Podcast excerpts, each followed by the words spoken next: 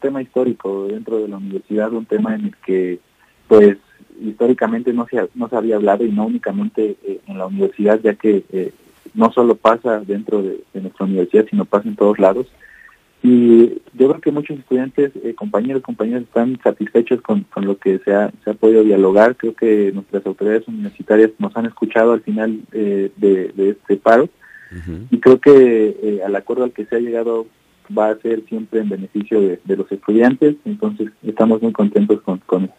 Ok, satisfechos entonces por, por lo que se ha logrado. Oye, en términos eh, generales, también, eh, pues la universidad no está eh, en completas, digamos que en normalidad, ¿no? Es decir, todavía hace falta pintura, hay que echarle una manita de gato a la universidad, a la que le van a entrar también los estudiantes. Yo creo que pues, es parte de, de lo que compañeros compañeras expresaron eh, en su momento y ahí se quedará eh, algún tiempo. Y es parte de, entender pues eh, el espíritu del paro. Es, parte importante de entender las peticiones de nuestros compañeros y, y pues todos tienen derecho a, a expresarse de la manera en que quieran Correcto. Bueno, Andrés, vamos a estar pendientes de cómo es este proceso. De aquí al domingo entiendo que habrá cuadrillas, en fin, para tener alineada la universidad para que el próximo lunes ahora sí todos estén de regreso. Gracias por esos minutos. Estaremos pendientes del, regreso paulatino de aquí al lunes. Sí, pues aquí estamos y, cualquier cosa, eh, aquí estamos los compañeros de, de la Universidad, de la Federación de Estudiantes y siempre pues eh, con la mejor intención para apoyar a nuestros compañeros y compañeras. Te agradezco mucho, Andrés. Muy buenas tardes. Hasta luego. Es Andrés Cuapio, el presidente de la Federación de Estudiantes Universitarios de Querétaro. Pues sí, como dice él, hay expresiones que se dejaron ahí, que están puestas y que son para que se escuchen la voz de los estudiantes.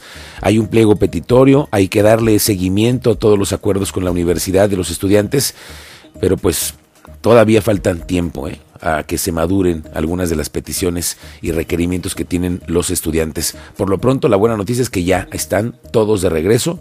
Y bueno, hoy lo notamos en el tráfico, se notó en la mañana, ¿no, Lugo? Sí, señor, sí, pero tremendo. Y sigue, y sigue el asunto, ¿eh? Sigue el asunto ah, ahora, pues más en estos momentos también, que es la llamada, una de las llamadas hora pico.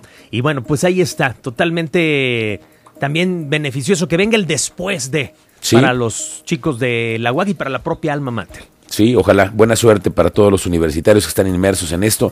Y bueno, de aquí al domingo, como se adelantó también, se aceptó el ofrecimiento que dio el alcalde Luis Nava para que una cuadrilla de la Secretaría de Servicios Públicos Municipales, una cuadrilla grande, les ayude a los universitarios a limpiar, a desmalezar, a todo lo que hay en la parte, pues, visual, ¿no?